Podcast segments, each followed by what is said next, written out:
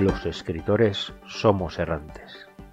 Deambulamos buscando rincones donde compartir nuestros textos, y muchas veces erramos en ese camino, acumulando textos en nuestros cajones. Incluso algunos erramos buscando el lugar perfecto para nuestras sesiones de escritura. Pero hay algo que en este eterno errar se mantiene siempre con nosotros, la palabra. Bienvenidos a la palabra errante.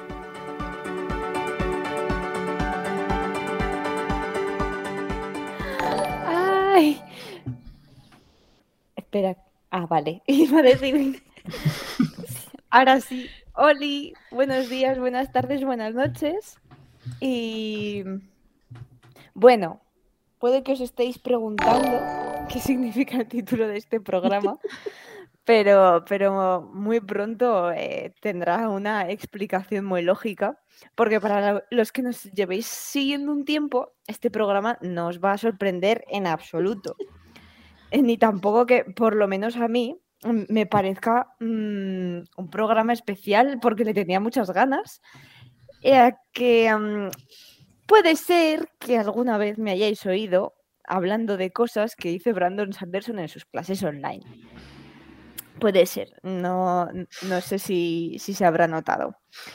Y, si es así, pues no se extrañará nada que cuando se anunció que iban a, publicar eh, un libro, el curso de, escritura creativa, eh, yo me pusiera súper contenta de poder tener toda esta información pues recogida en un sitio que me permitiera no tener que estar buscando los vídeos, luego pues localizar el minuto ver que se explicaba X cosa que era justo lo que necesitaba y tal.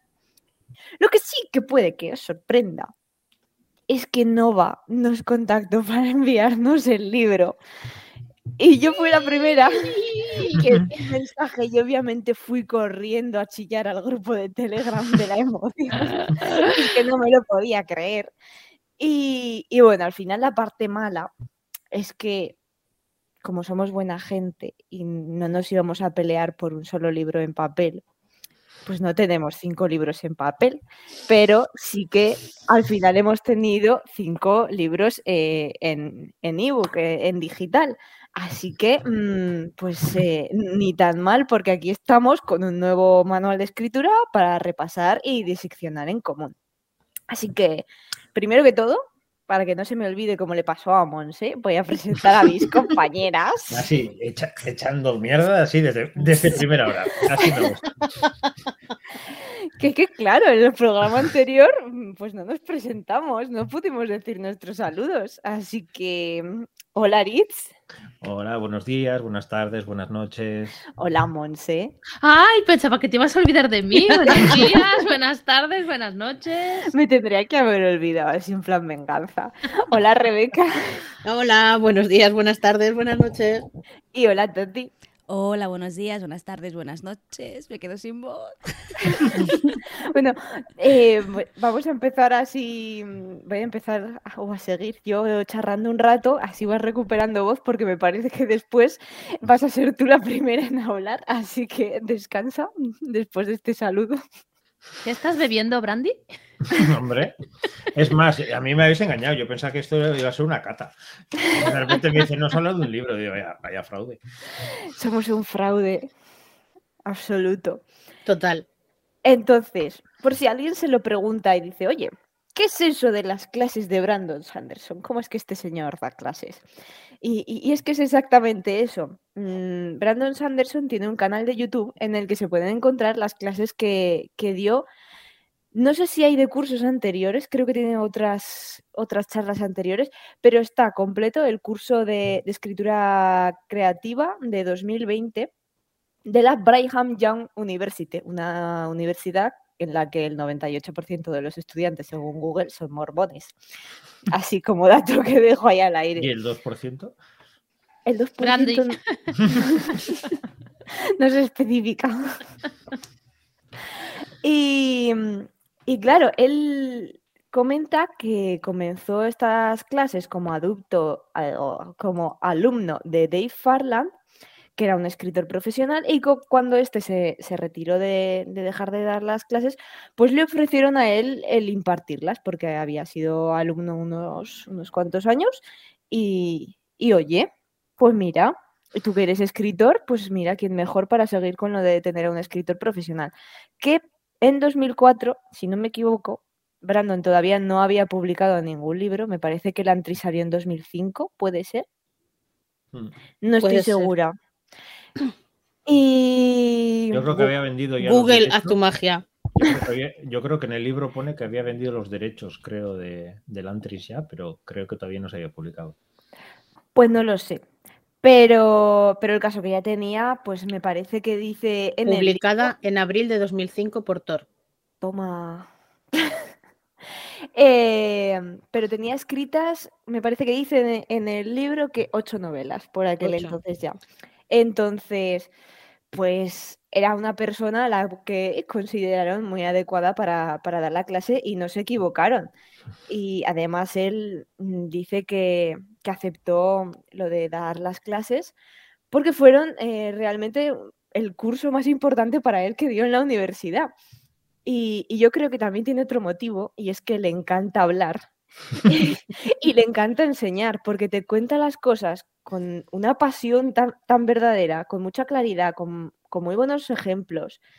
Y para mí, como una persona que se topó en la universidad con un 80% de profesores, con una capacidad nula para la enseñanza, pues me parece algo súper importante tener a una persona que, que ya no solamente es que sepa de, de lo que hace, sino que sabe enseñarlo. Porque es muy claro el señor, salvo cuando se le, le va un poco la cabeza, pero lo centran rápido. Entonces, Mon se está pensando alguna maldad, no es por No, nada. estaba pensando, digo, no solo estabas hablando de, de- de porcentajes y tal, y digo, ¿será ese 2% el señor? También te queda la duda de si es en la parte no mormona de la, de la universidad. Pues claro, si hay un 98% de mormones y un 2% de no. ¿Será él? Vale. Ya está. Se ha vuelto a congelar la imagen. Eh, a- apartad a Monse del brandy, por favor.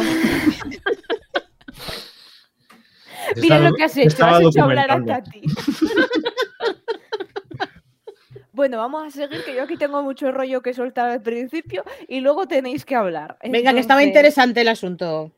Claro, estamos en que si sabéis inglés, yo os recomiendo mucho ver las clases antes de comprar el libro, porque si resulta que os parecen útiles, estoy muy segura de que vais a querer comprar el libro para tenerlo ahí de cabecera y consultarlo. O sea, yo he visto las clases, yo lo tengo en ebook y me lo quiero comprar en papel. Porque le tengo que poner posits y cosas, porque aquí en el ebook está subrayado, pero no es lo mismo que tener ahí el posit y el subrayado para ir a consultar en un momento. No es la misma satisfacción. Claro, es que no es lo mismo, hay que tocar. Y, y eso, también es que es, a mí al menos me pasa que es más fácil que se te queden las cosas a- al escucharlas y eso, que, que Brandy Sandy pone, hace las clases muy amenas, es un señor así como muy salado y te pone muchos ejemplos, hace unos chistes terribles, su letra cuando escribe en la pizarra es todavía más terrible y además es que esto es un extra que claro, mm, no sale específicamente en el libro porque hay una clase impartida por Mary Robinette Cowell que es para historias cortas. ¿Qué ha pasado? ¡Ah! ¿Qué tenemos raíz de café librería? Oh, ¿Qué pasa? Me hacen signos. Sutiles y discretos. Sí, A ver, claro, es que os tengo en la pantalla de al lado y no estoy mirando para ese lado específicamente. Tenéis que hacer mucho así. Muchas Vale, va. gracias por la. Y ¿qué estaba? Así, lo de las historias cortas. Que, que claro, no sé si os habéis dado cuenta. ¡Ah! Se ha suscrito Luchi. Muchas gracias por la suscripción. Gracias. Y mm, eso, que no sé si os habéis dado cuenta, pero a lo mejor Brandon Sanderson no es la persona más adecuada para dar una clase sobre historias cortas. Mm, no. Mm, no. Entonces, está muy bien que haya invitado a una persona específicamente para, para dar una charla de eso, ya que pues, digamos que no es su Le campo. cuesta, sí, sí. Sí.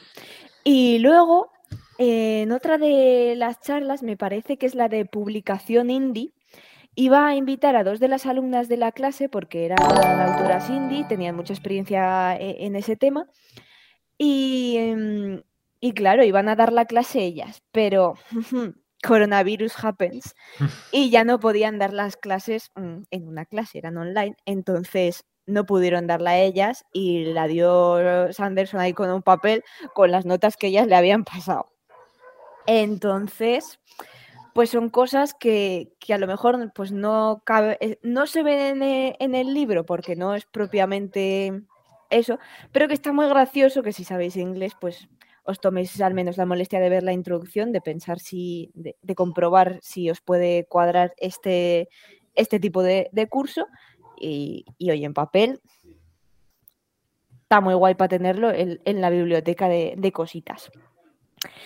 Y, y bueno, voy a empezar yo con, con la intro y después trataremos Ah, esto no el era la resto no del era la tema. No, era la intro del libro. Esto era Ah. mi intro. Es la intro de la intro. Sí. Claro, para un día que me preparo las cosas, las vais a sufrir. Este es mi programa. Entonces, una cosa que me gusta mucho de la introducción que hace Brandon Sanderson a- al curso eh, sobre si se le puede enseñar a alguien a escribir. Es que desde el principio te habla de estudiar el funcionamiento de, las tramas, de crearte una caja de, de herramientas con utensilios que, que te resultan útiles, o sea, utilidad para, pues, para cada uno a la, a la hora de escribir. Porque por desgracia hay muchos gurús que te dicen, así se hacen las cosas. Y en realidad eso es lo que ellos hacen porque a cada persona le resultan útiles cosas que a otras personas no. Entonces, Brandon sí que, que destaca eso, el que si una persona te da un consejo sobre escritura, lo está haciendo sobre lo que a ella le funciona y que tienes que ser tú el que piense, "Ah, pues le voy a dar una oportunidad, lo pruebo y compruebo si me funciona. Y si te funciona guay, a la caja de herramientas y si no a la basura porque pues no es lo tuyo. O sea, no le van a servir los mismos consejos a una escritora brújula que a una mapa. Y esto es así. Entonces, precisamente también habla de eso, de, brújulas o jardineros y mapas y arquitectos, que, que son términos que ya hemos discutido por aquí, que ya conocemos y tal. Y otro tema que ya conocemos también es el de la constancia, de que cada persona tiene una vida distinta, con sus obstáculos, con sus horarios de escritura, y para dos personas, pues no van a coincidir porque tienen vidas diferentes. Entonces, eh, destaca que lo importante es ser constante, que es algo que también hemos dicho aquí mucho, lo de crear un poco de rutina, aunque esa rutina, pues a veces mm, igual se te la lleva por delante la vida un poco, pero que no pasa nada, porque, claro, dice lo de que la regular, regularidad a la hora de escribir eh, vence a lo de darte un atracón de escritura, pero cuando eres una escritura de, de atracón, si ya lo sabes, pues aprendes a trabajar con ello. O sea, la primera parte es mucho, yo creo que de conocerte a ti mismo, que es algo con lo que creo que además nosotras coincidimos, porque es algo que ya hemos hablado muchas veces. Y, ¿y qué más tenía yo aquí apuntado de cosas? Ah, sí. eh, que no se suele mencionar mucho e- en, los libros de, de escritura creativa que hay que tener una vida. O sea, normalmente te hablan de las cosas que hay que hacer y no te hablan de que hay que tener una vida. Porque Brandy Sandy dice lo de, se supone que vamos a escribir sobre la vida de la gente, a contar acerca de sus experiencias, pero si no tenemos una vida propia, va a ser muy difícil hacerlo. Entonces, lo de dejarte absorber por estar escribiendo o planeando o escuchando las campanadas del reloj.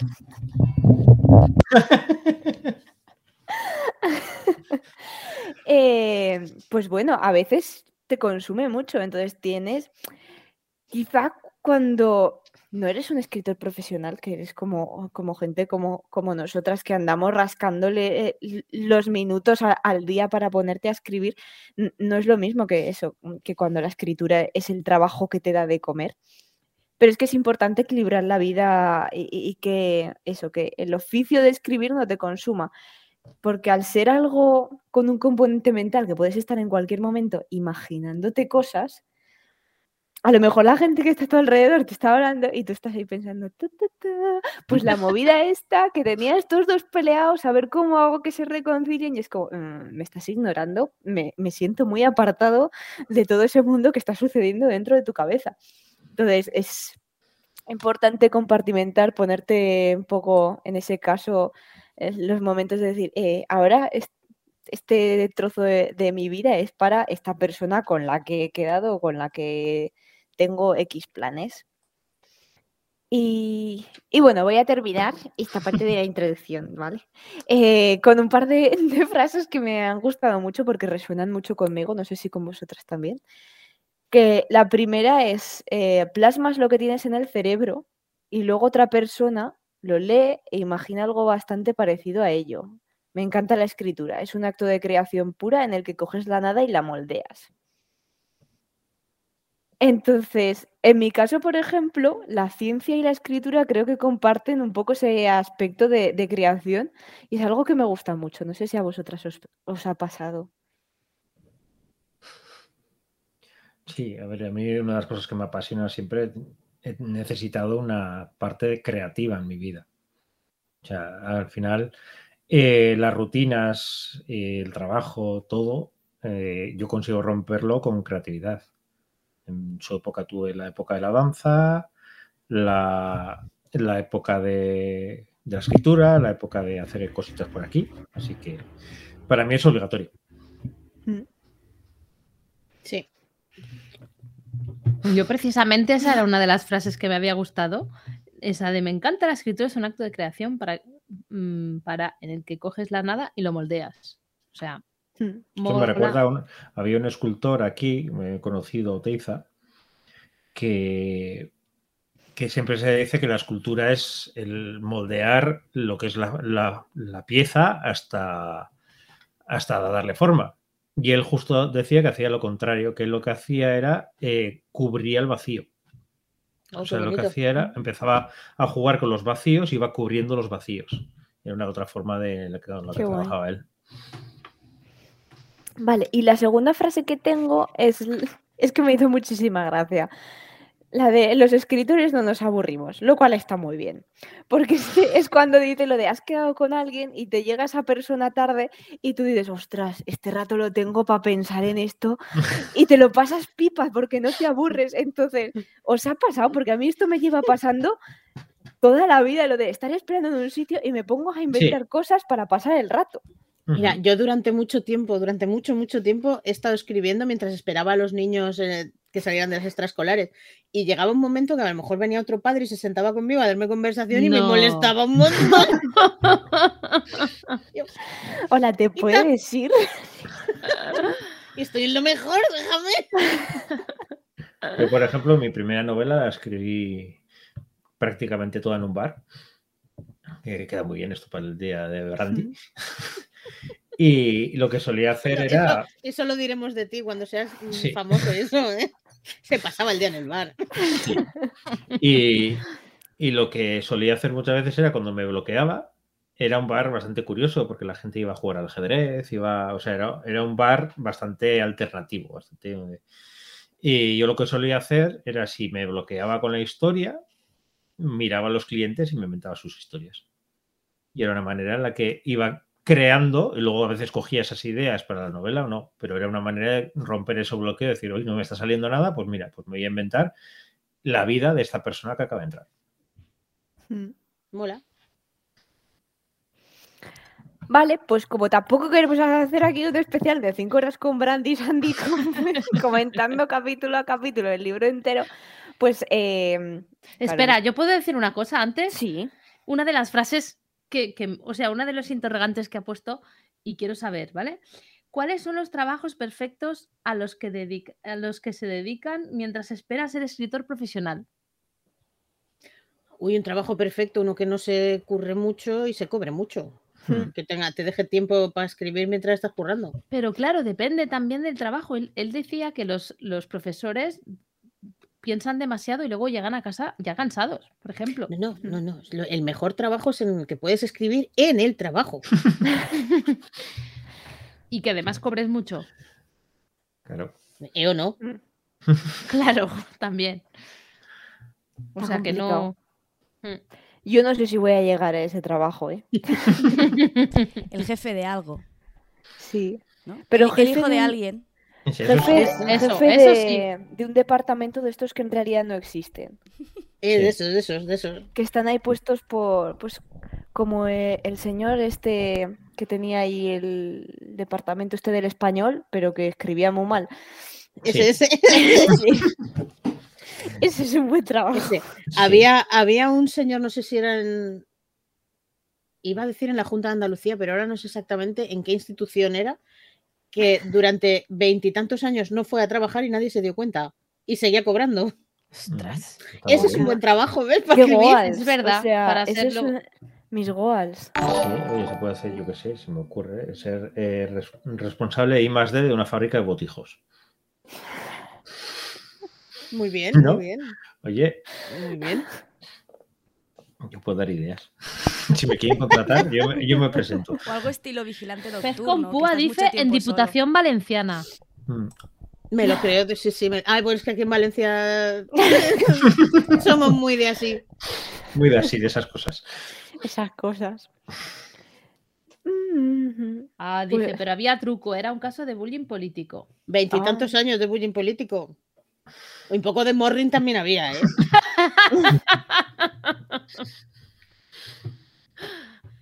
Ay, pues bueno, esto parecerá que les coge por sorpresa a las compañeras, pero en realidad ya les había puesto los deberes de que cada una se mirara un tema, que es que he repartido un poco lo- los temas principales del libro entre ellas para pues mm, hablar un poquito porque luego también se habla al final pues de publicación de contratos de agentes y de algunas cosillas que difieren un poco más entre Estados Unidos y España porque son mercados muy distintos y lo que explica ahí pues tiene aplicación aquí pero no del todo sobre todo por el tema ese de los adelantos millonarios y tal que aquí eso no, no- no- No. ni se huele güey, Y- güey, güey. entonces, si el tema os interesa para que lo comentemos en otro programa eh, o ampliar alguno de los que vamos a hablar ahora, que igual pues tenemos que ir un poco de corrido, pues ahí tenéis eh, el chat para los que estáis en directo y si no, pues comentarios en Twitter eh, o en el blog, que para eso están, y somos muy fáciles de engañar. Entonces, hemos, eh, bueno, he dividido los capítulos principales en magia, que va a ser para Tati la construcción de mundos, el Warbu, para Aritz. Los personajes que son para Monse, la trama para Rebeca, y yo me quedo para el final eh, el punto de vista. Entonces, Tati calienta que sales. Creo que nadie se podía esperar que iba a explicar yo el sistema de La magia. magia, no. para No. nada. Nunca jamás. A ver, eh, yo voy a hacer una cosa que no suele hacer Sanderson, que es ser breve hablando. Por- básicamente porque me voy a quedar sin voz a mitad de la explicación. Así que hasta donde llegue. Em, si no escribes fantasía, si no lees fantasía o si no tienes ni idea de quién es Brandon Sanderson, seguramente no conozcas las famosas tres leyes de la magia. Si escribes fantasía, yo creo que es una de las cosas que tienes que conocer para decidir si lo sigues o no. Pero es muy interesante conocerlo, porque te ayudará a crear un sistema de magia mucho más armónico, coherente y, y que tenga sentido y que, sea, y que sea lógico. A mí la gracia de Sanderson es que hace sistemas de magia que acaban siendo parecido casi a la ciencia.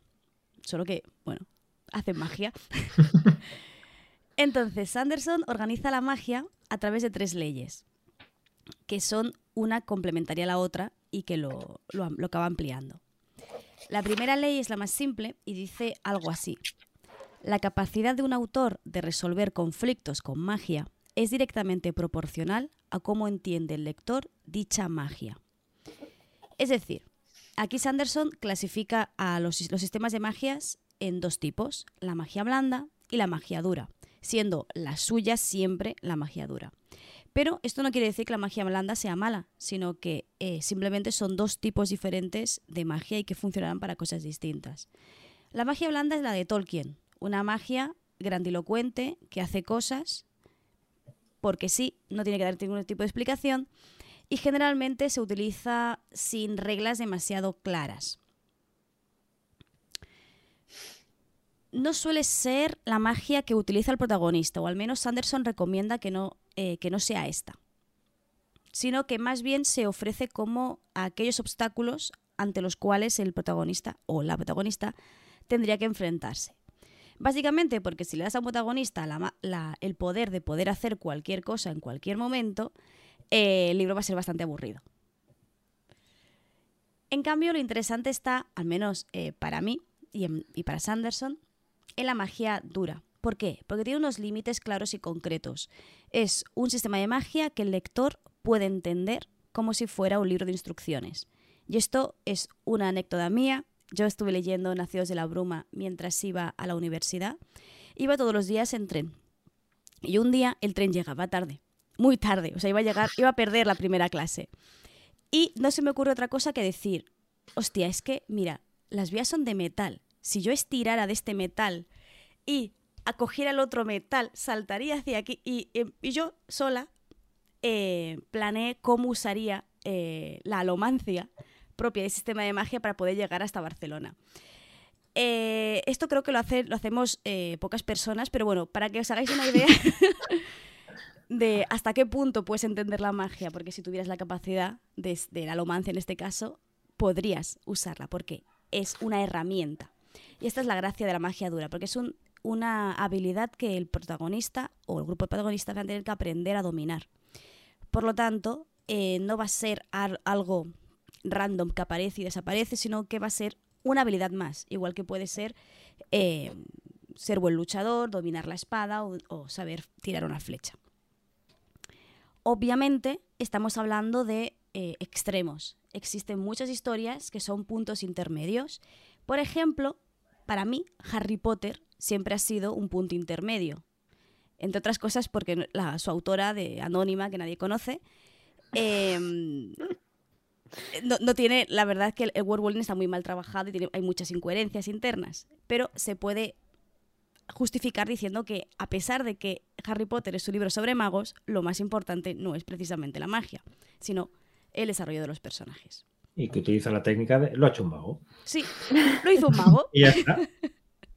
Sí, ¿no? La, magia está prohibida usarla en casa, pero todo el mundo lo usa en casa. Por ejemplo, ¿no? Son grandes incoherencias. Esto sería eh, la primera ley que tienes que plantearte a la hora de pensar en tu sistema de magia. Y luego ya viene lo complicado, que es la segunda, la que vas a estarte horas, horas, horas, si no meses, pensando. Y es una ley muy sencilla. Las limitaciones son más importantes que los poderes. Con esta ley, Sanderson lo que quiere dejar en evidencia es que lo más interesante de un sistema de magia no es qué se puede hacer con ella, sino qué no se puede hacer con ella. ¿Dónde está el límite y dónde está el coste? Puedes volar, ok, pero ¿qué tienes que pagar para poder volar? No, esa es la gracia. Y si el personaje está dispuesto a pagar ese precio. Y aquí eh, Sanderson mm, utiliza tres categorías que son las limitaciones, que como indica su propio nombre es qué se puede hacer exactamente, y esto tienes que tener, dejarlo muy claro desde el principio. Que luego te pasa lo típico de lo hizo un mago. y no queda demasiado bien si has creado o has ideado un sistema duro.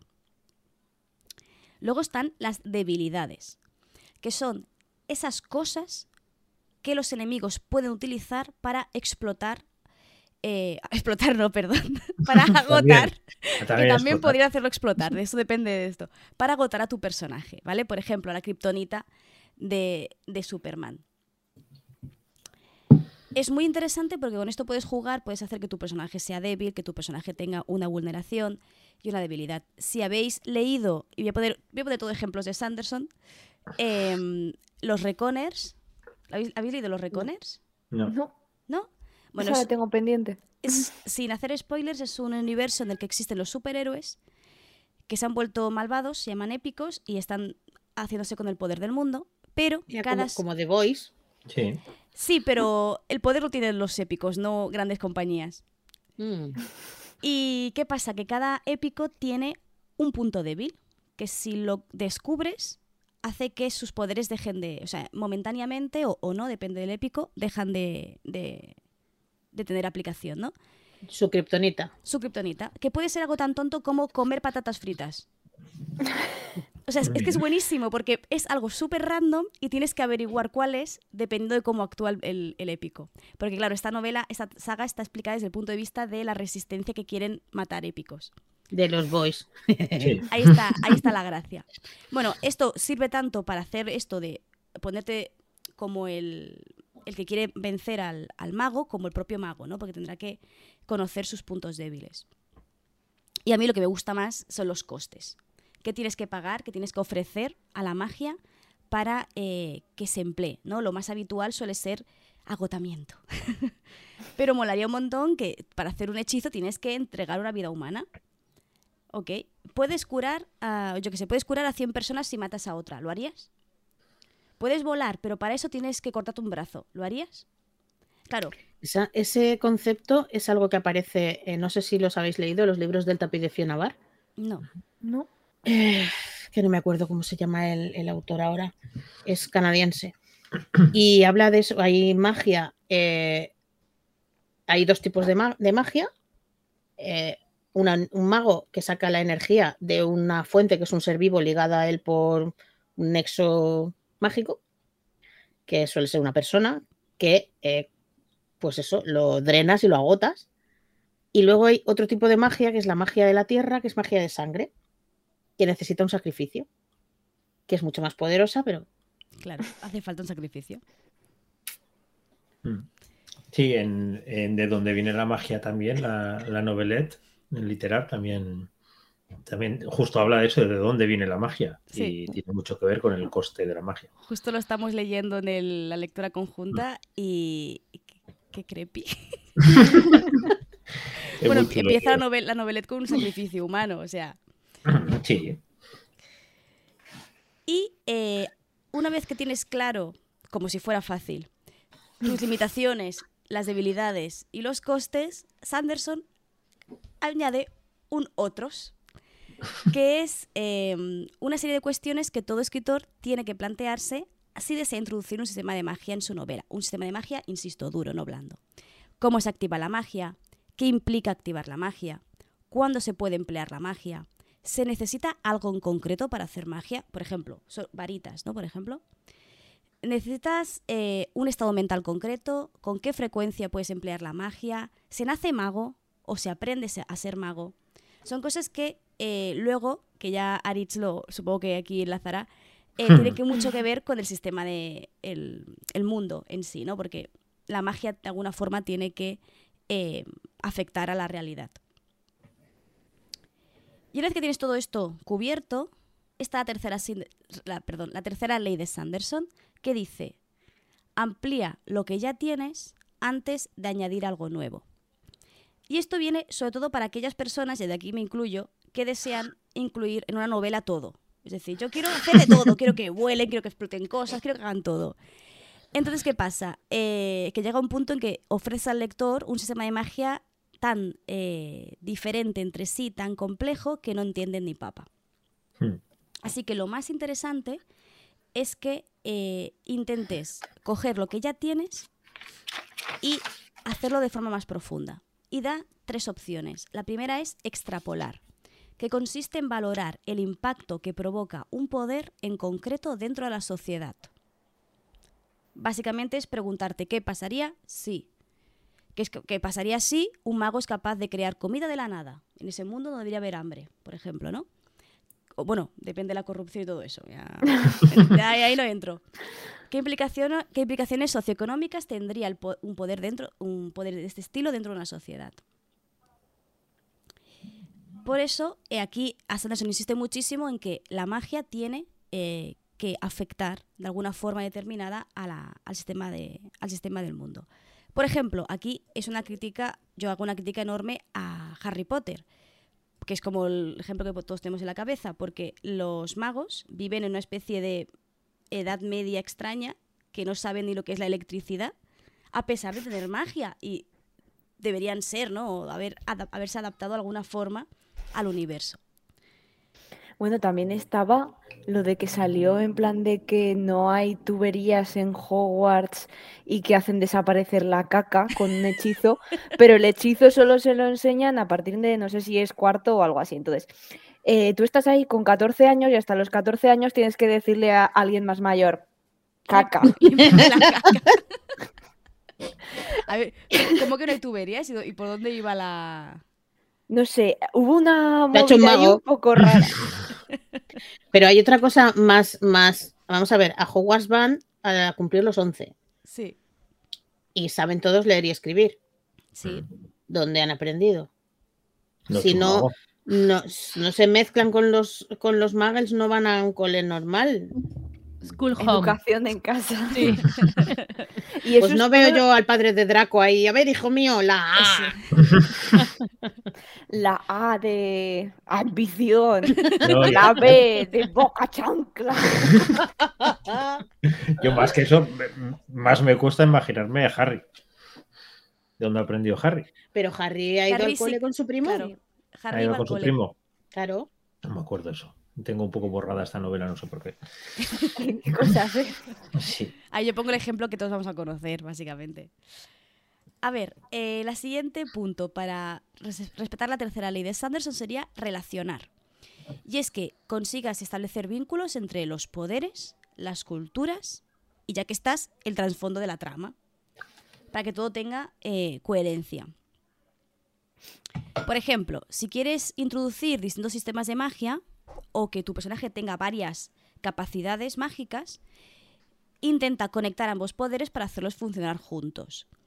Y aquí voy a poner un ejemplo muy tonto, ¿vale? ¿Habéis visto, cómo se llamaba la serie esa? ¿Midfis o algo así? Sí. Eh, Misfits, sí. Vale, que eran adolescentes con superpoderes. Y, Mola mucho. y hay uno Mm. que su poder era controlar la leche. Ostras, eso se me ha escapado a mí. ¿Qué hacía? ¿Qué hacía? Controlar la leche.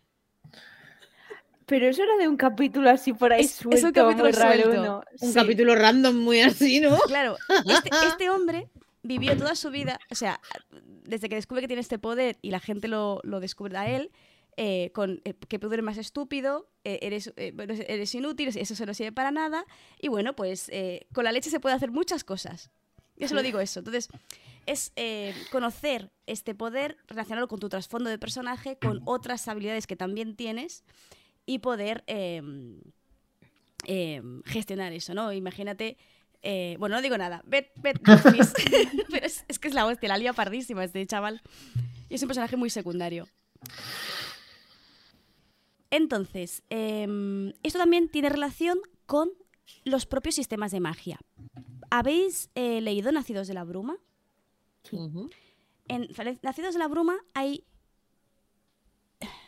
vamos a decir que dos sistemas de magia, aunque en verdad hay tres. Em, está la alomancia y la ferruquimia. Y los dos, aunque son distintos, tienen un gran vínculo en común. Están relacionados, ¿vale? Sanderson explica que eran dos sistemas de magia pensados para no- dos novelas distintas, pero que luego vio que había un, enlace muy interesante con, lo- con el que juega muchísimo. Y se hacen cosas bárbaras, juntando los dos poderes, ¿no? Yo, solo digo eso. Entonces, si habéis leído esta saga, sabéis cómo se puede relacionar muy bien dos sistemas de magia para crear algo loquísimo, pero coherente. Y luego, ya lo último, la última norma que establece Sanderson o idea es compactar, que consiste en crear algo nuevo a partir de la variación de algo que ya ha sido creado. Es decir, en lugar de crear un poder nuevo, toma un poder ya existente, pero haz que lo use de una forma diferente. Aquí, por ejemplo, me viene a la mente la serie de dibujos animados de Avatar, que no sé si la habéis visto. No. Sí. Es un sistema muy clásico elementarista. O dominas el fuego o dominas la tierra, excepto el avatar que lo domina todo, ¿no? Ahí hay mucha gente que domina el agua, mucha gente que domina la tierra, y cada uno actúa de forma distinta. Hay un personaje que me encanta, que es una niña ciega que domina la tierra. Y a pesar de ser ciega, es capaz de derrotarte en un combate porque siente tus pisadas en el suelo. ¿No? Por ejemplo, es el mismo poder que tiene todo el mundo, pero ella la usa de una forma fascinante. ¿Qué más? Em, mm, mm, mm, De esta forma, creas un sistema de magia que puede parecer sencillo, pero que luego consigues da- que tenga mucha más profundidad y que tenga muchas más opciones. Y más o menos es esto. A la breve Fácil. dice. Fácil. ¿Eh? Ahora, para la semana No que me- viene, tráeme cinco. Me estaba riendo de lo que dice Luching. Controlar la leche ideal para los colacaos. Sí, sí, no, pero, pero.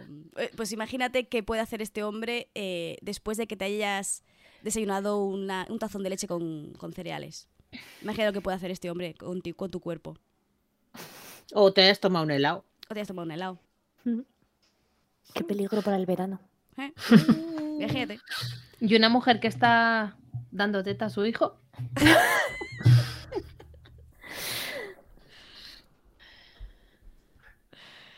Y su archienemigo le interesa. Eso me recuerda un poco. también.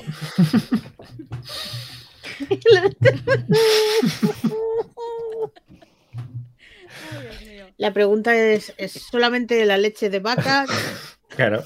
Claro. ¿La leche de eh, chufa también? También podía controlar los quesos, porque como son cosas lácteas. No, que no es broma. O sea, que, que- No, no, es- no me, estoy me estoy acordando ahora de una cosa que una persona de mi familia dijo que llevaron a, a- uno de sus perrillos al veterinario porque le había pasado algo y le dice el veterinario, pero ¿le dais leche de persona? "Eh, no, no, no, no, no, de vaca.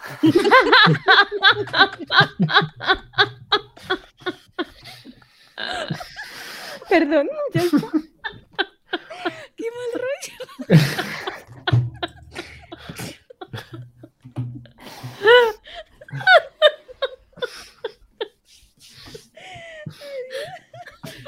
Vale. Luchi dice, me imagino una cosa que no. Yo también. No, eso no. Eh, vamos a correr un tupido velo. no ha pasado esto. Es que es miércoles. Sí. La Miércoles excusa de todos los miércoles. Sí. Bueno, Por eso hemos escogido este día, ¿no? Hmm. pasamos pues a, al Gorbu, Vale. que, que tampoco se podía saber, no se No. podía saber No. que se le iba a quedar a Aritz. Pikachu Surprise. Yo cuando, cuando cogí este capítulo eh, sí me sentí un poco defraudado porque tampoco entra muy en profundidad de cómo construir un mundo. También es verdad que yo creo que si por algo conocemos a Sanderson y su world building, suele ser por la magia. Entonces, claro, al final lo que ha hecho ha sido separar la magia del world building, pero en sí, en sus historias, la magia no se entiende en su world building sin la magia. Entonces yo creo que al final lo que ha hecho ha sido, tiene tanta importancia la magia que lo ha sacado a un tema propio, sobre claro, con sus tres leyes, que me, me encanta eso de que él mismo se, le llama las leyes de Sanderson a, a sus leyes. Eso en tercera persona me- siempre me ha hecho gracia. Eh, y, pero hace un equilibrio entre explicar algo de cómo construir un mundo y a su vez de cómo mostrar ese mundo. Esa parte me, parece muy interesante también como, como has dicho, todo por los ejemplos que pone. Eh, para empezar, eh, él insiste mucho que le, le damos muchísima importancia a la construcción de mundos, eh, que voy a decir yo, pero que al final, si coges eh, una historia, él dice que una historia con un world building muy bueno, pero los personajes eh, o la trama son regulares, pues la novela no será buena. En cambio, si tienes personajes y trama buena y en un mundo, pues igual construido más o menos, será bastante mejor. Entonces, que hay muchas veces que, sobre todo los escritores, eh, solemos eh, enfocarnos mucho en la construcción de, del mundo y, y luego los personajes y la trama y todo eso lo dejamos para más tarde cuando hay que jugar un poco con todo. Pone también el ejemplo que siempre se suele decir de que el world building suele ser, tiene que ser como una especie de iceberg en el que tú solamente ves la punta, pero debajo tiene que estar todo construido, tiene que tener ese peso, esa estructura bien, bien amueblada para que todo funcione. Y me gusta como lo dice él, dice, más que un iceberg bien construido, tiene que ser un iceberg bien construido hueco. O sea, que tú por fuera lo veas que está bien construido, pero no hace falta por qué meterle un montón de más o un montón de temas que, igual no te aportan nada a la historia. Entonces, que al final es eso, es, construir ese iceberg, pero justo con las cosas que necesitas para la historia. Eh, luego también mete mucho la idea de cómo introducir esa información. Luego hablar un poco de cómo dice él, cómo recomienda empezar a construir un mundo, pero cómo meter la información. Y siempre solemos tener el problema del infodumping, el que estés todo el rato metiendo información o como él dice en algún momento, que entradas de, enciclopedia directamente. Ahí le mete un poco de caña al señor el del Señor de los Anillos porque siempre dice que al final eh, lo que hacía Tolkien muchas veces era meter esos casi como eh, artículos de enciclopedia sobre sus temas, que a mí me encanta, aparte de eso, pero yo también soy un poco enfermo de estas cosas, entonces tampoco, tampoco cuenta. Pero es verdad que, hay veces que se mete esa información a tope y lo que consigues es sacar a la persona de la historia. Entonces que hay que jugar un poco con eso.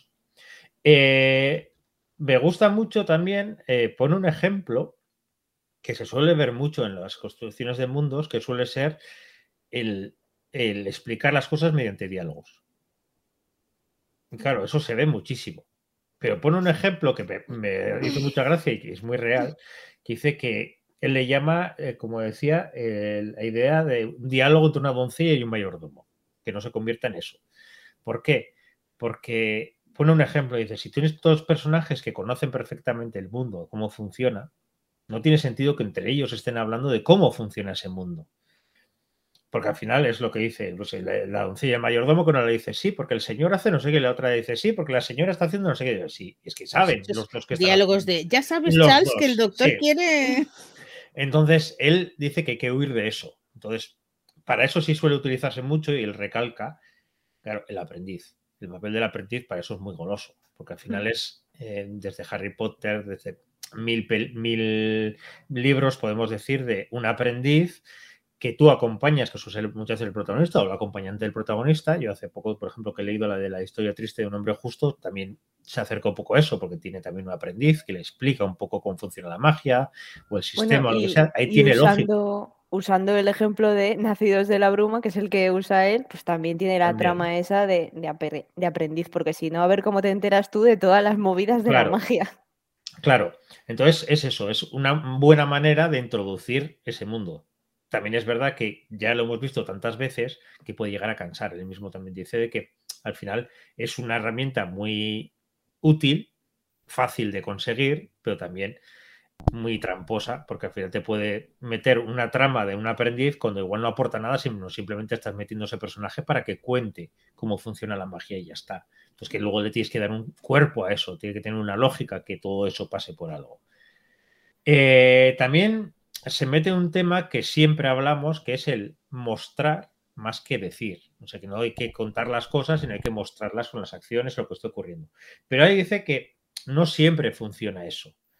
De otras cosas, porque me hace gracia que eh, precisamente Sanderson diga de, del ahorro de las palabras. Digo, hay que tener valor con los tochos que escribe y nos, nos hable de ahorrar palabras. No, pero, a ver, Sanderson, si pone una palabra suele ser por algo, pocas veces mete rellenos. Sí, lo que pasa que es eso, que él lo que dice es eso, que, que hay veces que si puedes ahorrarte palabras con algunas cosas, es mejor decir que mostrar. No es, que ese equilibrio hay que buscarlo, que no siempre hay que decir. Eh, uno de los ejemplos que pone es que para, para explicar cómo funciona el mundo, a veces eh, empezamos a, entramos, pues eso, lo que decía él, con artículos de enciclopedia, diciendo, sé, porque el mundo se creó hace mil años, no sé qué, empiezas a crear así. En cambio, él lo, lo, que recomienda es meter un personaje en un momento concreto y que el propio funcionamiento del mundo tenga consecuencias en él. De manera que al entender esas consecuencias y al, empatizar con ese personaje y al ver cómo está funcionando, vamos entendiendo cómo funciona el mundo. Ya se puede ser políticamente, económicamente, lo que sea, ya simplemente con una escena en la que pasa algo y ves qué es lo que está ocurriendo. Yo creo que es una muy buena manera de. E, el Antris es totalmente eso. Por eso, entonces es una muy buena manera de decir, vale, es un mundo enorme, pero tú vas a empezar a entender el mundo, pues igual con una escena de un robo, con una escena de cualquier cosita pequeña, Mm. pero que va a tener consecuencias del el mundo que es. También habla de los sistemas de magias o lo que sea, que puedes utilizar el, si- el sistema de magia, pero igual cortar en, en ese momento la escena para no tener que explicar cómo funciona la magia. Dice, pues ocurre algo y luego más tarde se explicará, pero que ahí cortas y ya está. Entonces sabes que hay magia, sabes que, que seguramente conociéndola además a él, que vas a entender cómo funciona la magia, pero en ese momento no es el momento para que te lo cuente. Entonces, ese tipo de cosas me han gustado mucho. También habla de la pirámide de la, de la abstracción, mucho, justo para decir de que al final las palabras que utilizamos pueden ser desde lo más abstracto a lo más concreto. Entonces, depende de qué tipo de palabras utilizas, es- subes o bajas en esa pirámide. Entonces, que tiene que tener una buena base. Eh, entonces, él habla de que cuando utilizamos muchas palabras muy abstractas y así, al final cada uno podemos tener una imagen concreta de lo que queremos. Entonces, en cambio, si utilizamos tres o cuatro conceptos más concretos, podemos acercarnos más a la realidad que queremos mostrar. Eh, a ver por dónde voy también. Eh, que sí, siempre utilizar la, el, no, huir al menos de ese sistema de que uno de los personajes cuente todo. Porque al final, eh, a mí me ha pasado muchas veces cuando lees algo y dices, vale, perfecto, me lo está contando esto, pero es en realidad el escritor el que, como le apetecía contarme todo lo que ha, cre- todo lo que ha construido, está utilizando ese personaje para eso. Y luego eh, empieza hablando de que él, para construir un mundo, suele hacer dos categorías diferentes. Yo creo que es una muy buena manera, sobre todo eh, gente que vaya a construir mundos desde cero. Es una muy buena manera de, de poder construirlos, que él separa eh, la ambientación física de la ambientación cultural. Él separa la ambientación física, que sería el entorno físico en el que ocurren las cosas, sea climático, geográfico, todo lo que no tenga que ver con los, el suele decir, los seres pensantes que vivían allí, y luego la, la, parte cultural que sí tiene que ver con esos seres. Porque al final nos olvidamos mucha parte de la parte física, de esa parte en la que eh, el clima puede condicionar mucho, el paisaje puede condicionar mucho, y nos centramos solo en la parte cultural. Entonces él dice que es muy bueno también empezar por esa parte, él habla de su famosa tormenta, ese mm. tornado que, bueno, tornado huracán que va, que va recorriendo las zonas y va cargando de magia y así, dice, al final es una manera de que la parte física también condiciona la parte de funcionamiento de todo el mundo. Y, y yo creo que es un ejemplo muy bueno. Eh, y luego, eh, sí me ha gustado, sobre todo de cara a los que nos encanta construir mundos y parece que no nos cansamos de hacer eso, con lo que nos, nos olvidamos de escribir esas cosas, que, que, nos imaginamos que estemos como en una partida de Warhammer y que te diga, mira, tienes 100 puntos para construir este mundo. O para Me encanta este hombre, es súper friki. Sí, sí, sí, muy friki.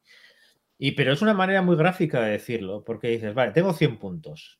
Y digo, vale, si yo empiezo a hablar de la parte política, si empiezo a construir la parte política, igual ya gasto 40 puntos. Con lo que me voy a dejar menos para esto. Y al final te das dando cuenta que no hace falta contar todo. Sí, igual eh, ir construyéndolo, esos mimbres, para que todo más o menos tenga esa coherencia, pero sin llegar al detalle de decir, a ver, si yo no voy a hablar sobre platos o lo que sea, yo sí puedo pensar qué es lo que comen, pero no tengo por qué hacer un libro de recetas sobre la comida, pues tampoco es necesario.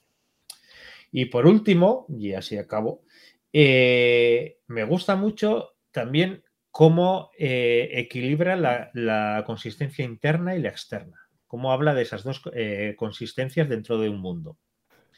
Porque al final la consistencia interna, que un poco hablábamos antes con Harry Potter, que se la salta por, por todos lados, la consistencia interna es que tú cuando entres en ese mundo y comprendas cómo funciona ese mundo, poco a poco, pues lo que le pasaba a Tati por ahí eh, imaginándose cabalgando por vías y yendo a Barcelona, eh, que tú puedas luego entender, incluso adelantarte a lo que pueda ocurrir, porque ya vas viendo cómo funciona. Claro, si de repente algo no cuadra con ese funcionamiento y lo rompe por completo, te saca de la historia.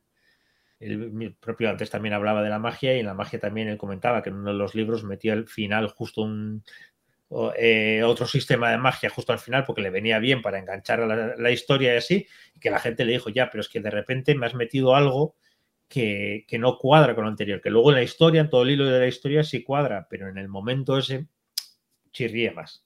Pero luego también tiene mucha importancia, y no les hemos dar tanto, a la, a la consistencia externa. Que sobre todo depende de qué tipo de, de literatura escribamos. Eh, si yo estoy escribiendo, como es mi caso, sobre mitologías, es si yo abro sobre eh, dioses, la gente ya tiene una imagen de esos dioses, ya tiene una imagen de esos poderes. Entonces, si quiero romper con eso, tengo que justificarlo muy bien. Se tiene que entender muy bien por qué pasan esas cosas, porque si no, al final, la gente no va a creerse la historia que le estoy contando. Pues habla, por ejemplo, de, de, vampiros, habla también de cómo funciona un caballo y dice, pues, eh, si los caballos al final lo utilizamos para nosotros para montar y en una historia no se utiliza para montar porque es de carga solo, tengo que justificar porque dice, ¿y por qué no utilizan un caballo, se montan y van más rápido? Pues hay que justificarlo. Yo cuando hablaba de los vampiros me imaginaba a los vampiros brilli brilli de, de cierta saga y digo, ¿cómo justifican esa parte? Pero bueno, también dejámoslo ahí. Es que, ahora no lo sé, ¿lo dice en, en, el libro lo de que a Sanderson no le gustan los caballos? No, no lo dice. Lo es que, que dice... yo creo que lo dice en la clase, que es que él aborrece los caballos, no le gusta escribir caballos y por eso si te fijas en sus libros apenas hay caballos. caballos. No le gustan nada. Hmm. O sea, él pone el ejemplo de eso, de caballos de carga, de arrastre, vamos a decir, y dice, pero claro, pero ¿por qué no se montan encima? Y que puedes justificar que son más pequeños, que son, que no tiene otra curvatura que no se puede montar, o que, pero que tienes que justificar de alguna manera, porque si no, al final, con lo que entendemos nosotros por coherencia con, con nuestro mundo físico, y eso pasa también con la magia, o pasa con muchas cosas, cuando le quieres dar una razón casi física a la magia, como suele hacer él, si choca mucho con nuestra realidad, al final nos chirría la historia. Y eso pone mucho el foco en eso. Y que si queremos romper, una de dos, o le dice, pues elfos o vampiros o lo que sea, una de dos, o no son elfos o no son vampiros. Y tú te creas tus propios seres que pueden ser parecidos, pero con tus diferencias, o dejas muy claro cómo funcionan esos vampiros, qué diferencias tienen, para que desde el principio tengamos claro que no son los vampiros tradicionales, sino que no, no son otro tipo de vampiros que has metido tú en tus novelas. Entonces, esa parte me gusta mucho porque al final esa consistencia nos centramos mucho en la interna, que, que, funcione muy bien, que encaje muy bien el mundo, pero a veces la historia no nos saca porque no encaja en el mundo, sino porque con nuestro, lo que tenemos nosotros de, de ideas preconcebidas de muchos mm. temas, chirría no con eso. Y como no nos lo han explicado bien, eso es lo que chirría. Y eso es más o menos lo que quería decir de Eso sí, eh, yo me encanta tenerlo en papel, pero me encanta escucharle a él. Sí. Porque la pasión que, que, tiene él y la, el gracejo que tiene y eso eh, es muy complicado de pasarlo a papel. Por mucho que. Ah, y una de las cosas que no hemos hablado hasta ahora, que para mí uno de los mejores apartados que hay en el libro, durante todo el libro, son las preguntas de los estudiantes. Sí. Porque Sí, al final, muchas veces eh, preguntan las cosas que tú te estás preguntando cuando está contándote un tema y es el momento donde te explica eso. La verdad es que esa, esa estructura de primero yo cuento una clase en la que cuento cómo funciona esto, pero luego los alumnos me hacen eh, preguntas muy precisas sobre un tema en concreto, me gusta mucho. Y pasamos al siguiente. Pues, a ver, ¿qué venía ahora? Ahora venía personajes. Me toca a mí. Uf, Te toca. Dios. A ver, profesora, es que no he estudiado. Esto no es la peli que te estás montando, ¿eh? A ver, eh, muchas cosas las habéis dicho ya cuando estabais hablando de los sistemas de magia y del world building, ¿vale? Porque, eh, no sé, yo he visto que relacionaba muchísimas cosas, Hmm. ya sea en la creación de mundos, pues también las utiliza en la creación de personajes y luego también cuando habla de los de la magia, también, también, también lo relaciona bastante con los personajes. Y una de las frases que dice, dice, un sistema de magia nunca será Esto más va a acabar interesante para que las personas no, que lo utilicen. O sea, que no sé hasta qué punto para él es tan importante la magia o son tan importantes los personajes. O sea, mm, Con mucha yo no he leído nada de. Sanderson, nada, confieso, nada de nada. Y, y lo que sí que he encontrado en este libro, yo supongo que los fanáticos de, de Sanderson encontrarán muchísimos ejemplos. Yo los ejemplos que he encontrado así más, cercanos ha sido Star Wars. Constantemente. Sí, El Señor de los Anillos, constantemente. Y luego un montón de cosas y, tal que me ha demostrado que soy bastante ignorante en el mundillo de la cinematografía, así como que no he visto muchas películas, digamos. Y, y también, y también en sus libros, cuando me ponen los ejemplos, esto es lo que hacía este personaje cuando no sé qué, y yo me quedo un poco así como, mm, pues no lo sé. Vaya, me lo tendré que leer. O sea, quien, los, los fanáticos de Sanderson van a disfrutar leyéndolo y los que no, como yo, mm, van a, le van a entrar ganas de leer a Sanderson. Entonces, he, he ido sacando apuntes, más que nada. No me he preparado un discurso de estos, porque no voy a empezar como Tate que dice, voy a hablar poco y luego se ha pasado media hora, ¿vale? Yo voy a hablar poco, de verdad. Y, a ver, ¿cómo define Sanderson los personajes? Pues él dice que son los personajes, son gente que hace cosas y que tiene que cumplir ciertos papeles para dar cierta forma a la historia y a la trama, ¿vale? Porque lo relaciona todo. Dime. Son como los catalanes que hacemos cosas. Sí, está, igual. mi aportación. Me he Muy perdido bien. algo yo ahí. No es que los catalanes hacemos mucho Sí, y damos es, poco. es frase de, De Mariana Rajoy, creo. De eh, M. Rajoy. sí. Me gustan los catalanes, me gusta su gente, hacen cosas. Claro, viniendo del autor de Viva el Vino, también Sí, ¿Qué bien. esperabas? Sigamos. Vamos, vamos subiendo el nivel, ¿eh? Sí, sí. Me hemos pasado de Sanderson a Rajoy. Eh, Buah. preocupante. Hemos cambiado el brandy por vino también. Sí, sí, no, eso ya directamente- yo creo que es orujo duro. Bueno, entonces, eh, lo que dice Sanderson y que también le doy la razón es que el personaje tiene que importar al lector. Tiene que crear una empatía y esta empatía, una de las formas, o sea, él habla de la empatía, el apoyo y el progreso. Y lo de la empatía con el lector, o sea, que el personaje tiene que, tiene que mm, despertar alguna cosa para que el lector le coja cariño, ¿no? Entonces dice, pues, o bien lo describes haciendo cosas que hace el mismo lector, yo qué sé, jugando a videojuegos o jugando ajedrez o eh, yo qué sé, ciertas cosas que, que te puedes acercar a él, o si no te marcas un salva al gato y le haces hacer alguna cosita como, no sé, como acariciar un gatito o salvar alguna alguna viejecita eh, ayudándola a, a cruzar la calle o alguna cosa de estas. O bien mostrar que tiene amigos y luego tú ves que ese señor tiene amigos y dices, pues este señor tiene amigos, yo también, yo también puedo cogerle cariño, ¿no? Seguramente. ¿No? Entonces, a ver, eh, eso, dice establecer un apoyo, poner al lector del lado del personaje y así que tenga una, o sea, darle también al personaje una buena motivación. En- él habla también mm, que tenemos que dar al personaje como una sensación de progreso, que está progresando, que está llevando a cabo alguna cosa, ¿no? Que no es así como lineal. Insinuar que hay algún cambio en el personaje. O sea, que caiga bien, que tenga una motivación y, y que el viaje lo haga cambiar.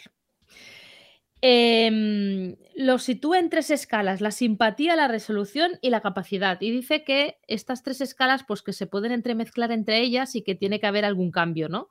Luego, hay algunos que no cambian, pues yo qué sé, cuando hablaba, por ejemplo, em, yo qué sé, de, de- de algunos personajes así como más... yo qué sé, los- Sherlock los- Holmes Sí, de Indiana. Indiana Ah, Jones. Indiana Jones Sí. y tal, que no, que no tienen este cambio tan marcado, o bien también hablaba, eh, ¿quién era? 007, ¿no? Eh, James James Bond, Bond, que cambia y luego como que vuelve cada vez en el nuevo capítulo, ¿no? Vuelve a, salir desde el mismo punto.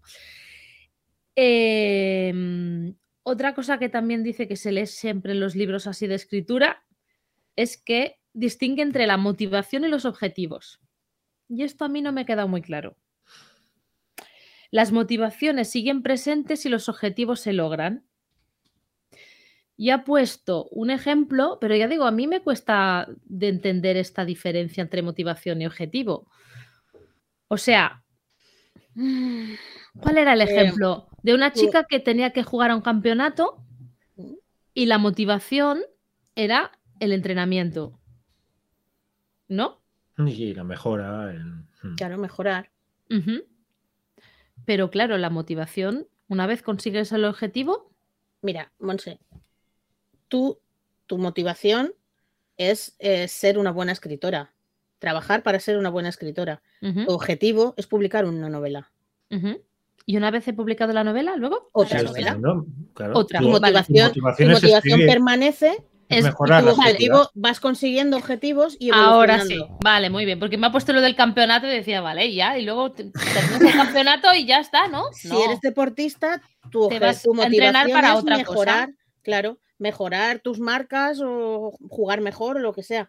Eso es como las tus películas americanas en las que ganar las, primero claro, ganar el, los el torneo local o el torneo que van a crear y al final acaban el torneo. Vamos a los estatales. Sí. ¡Guay! Venga, y más. Muy bien. Luego también nos habla de los héroes emblemáticos, que dice que el término no es suyo, que lo ha acuñado por primera vez eh, un señor que no me lo ha apuntado. No ¿Vale? sería tan importante. No sería tan importante. Bueno, era este, ¿no? Eh, uno de los héroes emblemáticos era James Bond, ¿no? Que salía y luego volvía, volvía a, a salir desde el mismo punto, que no, que no cambiaba en ninguna de las tres escalas. Otras cosas, porque sé que me estáis dando prisas y esto ya sé.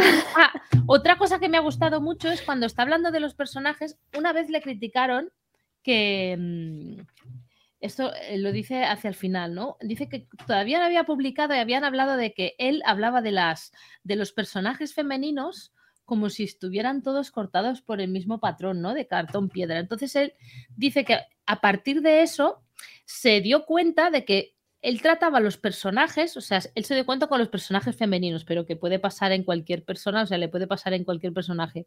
Se da cuenta que a veces creas personajes para que cumplan una función. Antes estaba hablando de esto Aritz, ¿no?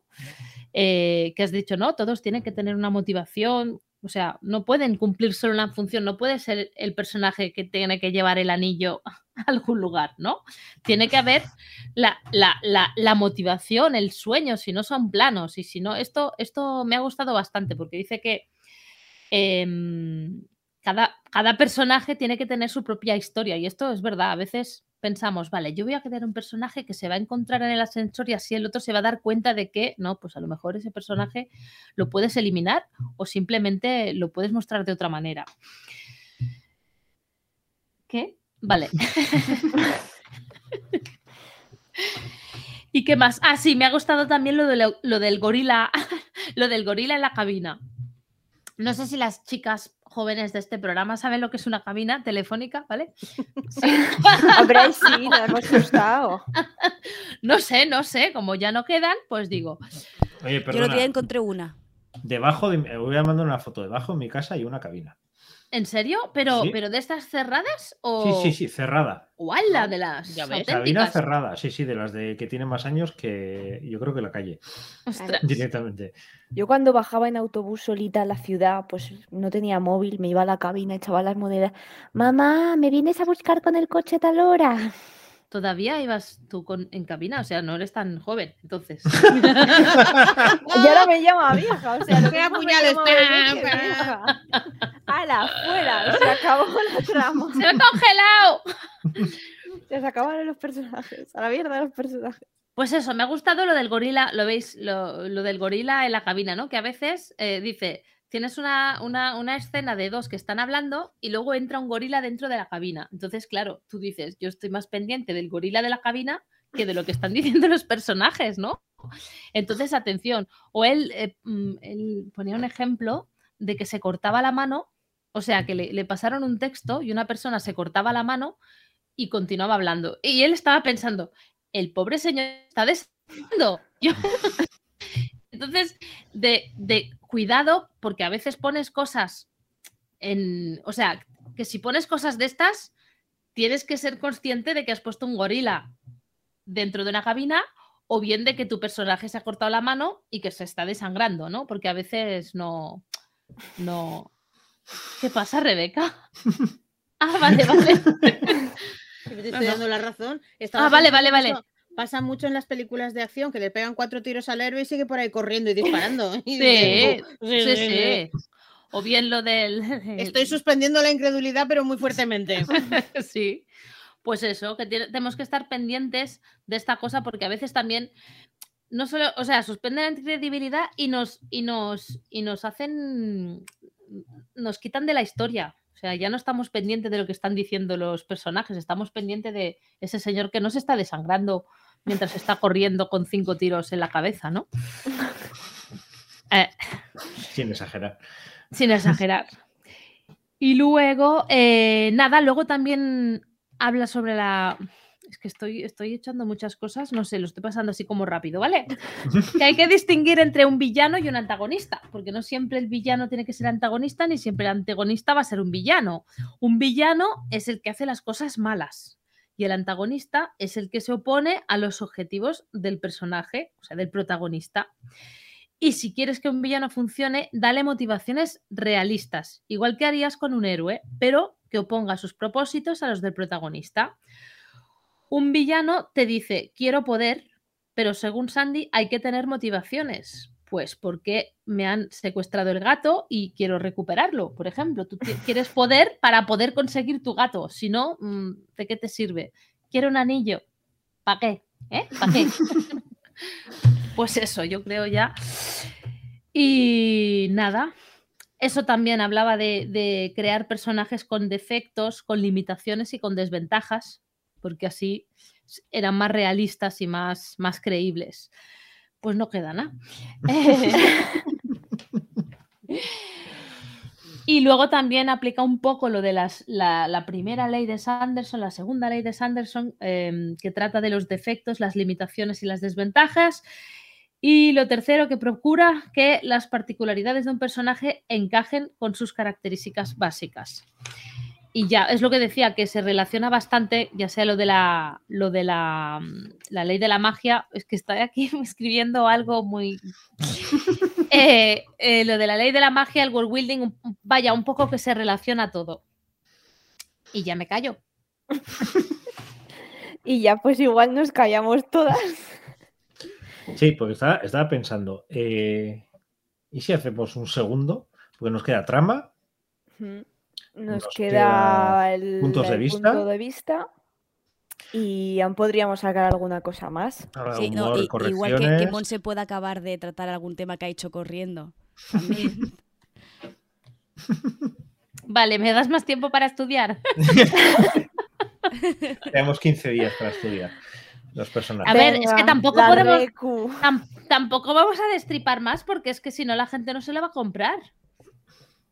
Sí, pero bueno, pero al final. A ver, no se Eh, puede Claro, destripar si están pero- los vídeos de Sanderson colgados Mm, en internet. claro.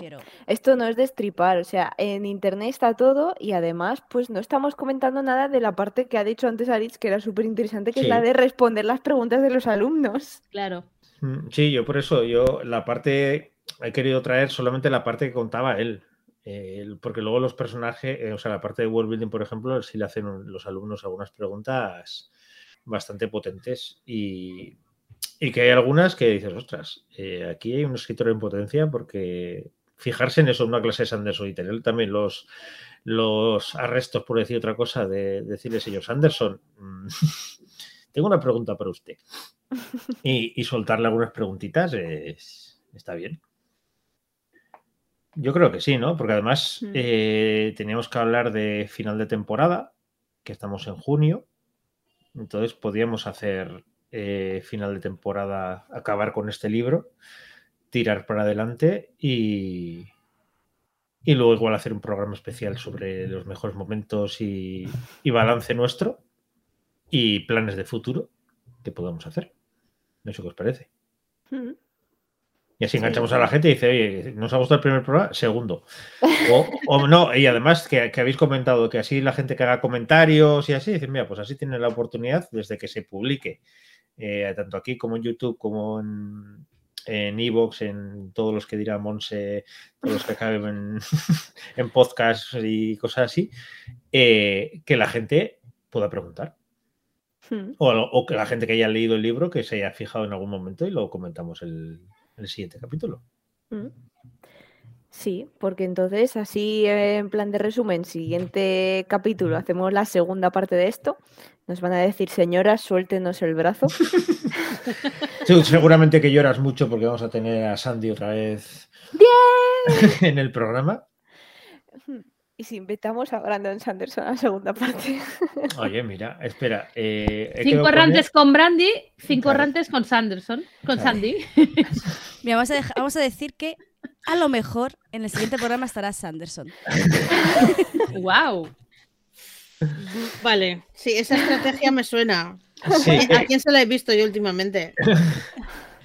qué pa- qué parte de suspender la incredulidad nos hemos perdido de la novela? Oye, pero nunca se sabe. Que luego hay Celsius, hay viajes, hay cosas y. Hombre, nunca se sabe, nunca se sabe, hay cosas que se sospechan, ¿sabes? Ah, que mañana no esté, que algún día esté. Le voy a escribir. Venga. Pues sí. El no ya lo tienes. Tati lo ha dicho en plan, venga, no hay huevos. Venga, Venga, Laura, sujétame un cubata. venga. Pero eso sí, si le, si le escribes, tienes que poner querido Brandy Sandy. Dear Brandy Sandy. Si, si le With seguro love que le llamas. From Sí. Spain. Venga, vamos Eh, pues cerrando. eso, sí, Mm. vamos a cerrar, que vamos, a- tendremos el la segunda parte de, de cinco errantes con Brandy y Sandy. Y, y luego tendremos pues el último capítulo para cerrar la temporada y ya entramos en julio, que será el camp, que algo haremos, no sé si, si todas tendremos energías o no. No. Y luego, Yo te digo que no. luego agosto sí que nos lo vamos a tomar para recuperar las energías y luego volver en, en septiembre co- con, con Con nueva marcha. temporada. Con tercera ya, ¿eh? Tercer año ya. sería. Tercero. uf. ¡Qué viejas! Mm. Mm. Así que, que nada, eh, Monse, a- a- haz lo tuyo, Haz di tu frase. Pues bueno, primero de todo, em, deciros que es muy triste eh, robar. No, espera, que es muy feo robar. Con mucha Muy marcha. Muy Es triste pedir. triste pedir. Es muy triste pedir, pero muy más triste. feo es robar. Entonces, que si tenéis la, la- si tenéis Prime, pues a nosotros nos podéis seguir gratuitamente y nos echáis así una manita y tal, y así podemos cubrir gastos para el programa y tal, y hacer estos, estos, estos programas más divertidos, porque seguro que sí. Una Dime. suscripcióncita, por favor. Una suscripcióncita, por favor. Que una suscripcióncita.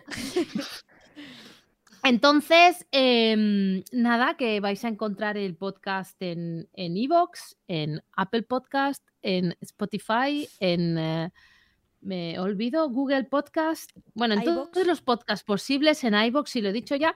Y si nos dejáis algún comentario, perdón, si nos dejáis algún comentario, alguna, alguna estrellita o alguna cosa así, o, o los compartís por las redes sociales, así la cosa se va aumentando, nos va conociendo más gente y nosotros estamos muy contentas. Y ya, ¿no? Sí, pues ya está, nos despedimos y seguiremos dando, cogiéndose el brazo con más Brandy Sandy la próxima semana. La próxima semana, cinco, no, dentro de 15 días, Sí, eh, cinco errantes proxi- con Sandy. Con Sandy. Parte 2. El, el regreso.